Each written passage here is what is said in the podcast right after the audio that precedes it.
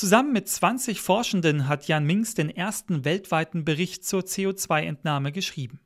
Es geht um eine der größten Herausforderungen der Menschheit. Könnten in Zukunft große Mengen von CO2 aus der Atmosphäre gespeichert werden, wird der Klimawandel zumindest ein bisschen abgeschwächt. Und das ist etwas, was häufig äh, von Leuten ein wenig übersehen wird. Da dominieren dann CO2-Entnahmen den Klimaschutz. Und da müssen wir natürlich heute drüber nachdenken, was müssen wir tun, damit das dann auch wirklich ähm, möglich wird. Wenn die Ziele des Pariser Klimaabkommens erreicht werden sollen, braucht es dafür laut dem Bericht langfristig neue Technologien, zum Beispiel Direct Air Capture Anlagen, die mit Ventilatoren und Filtern Kohlendioxid aus der Luft holen und im Boden langfristig speichern, sagt Jan Minks. Doch noch sind die Anlagen sehr teuer und brauchen viel Energie aus erneuerbaren Quellen.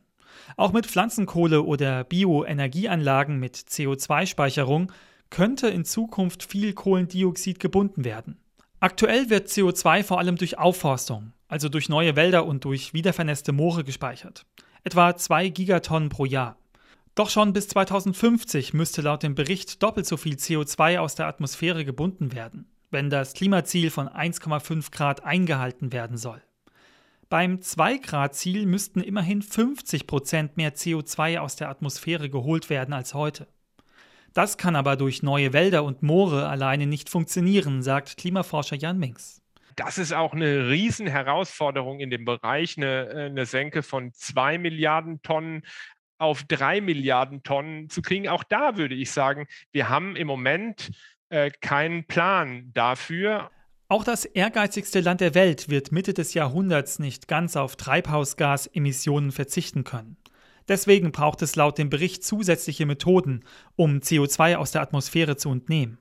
Doch noch haben die Staaten überhaupt keine Pläne, sagt Oliver Geden vom Deutschen Institut für internationale Politik und Sicherheit. Aber Regierungen, insbesondere diejenigen, die Netto-Null-Ziele beschlossen haben, müssen klären und müssen öffentlich sagen, äh, wie viel CO2-Entnahme wollen sie machen, äh, welche Methoden, wer wäre dafür verantwortlich äh, und wer zahlt das. Nichts davon hätten die Staaten bisher beantwortet. Dabei hat sich Deutschland sogar ab 2050 zu Negativemissionen verpflichtet. Heißt, Deutschland möchte mehr Kohlendioxid speichern, als das Land ausstößt. Aktuell sind viele Technologien in Deutschland durch das Kohlendioxidspeichergesetz verboten. Und das wird sich wohl auch nicht so schnell ändern. CO2 wird wohl zumindest in der ersten Phase äh, exportiert werden. Da geht es nicht nur um Norwegen, sondern auch um Dänemark und äh, und die Niederlande, wie sich diese Debatte langfristig entwickelt, äh, ist bislang aber schwer zu sagen. Aus der Sicht sozusagen der Wissenschaft äh, ist auch da egal, wo das CO2 eingelagert wird.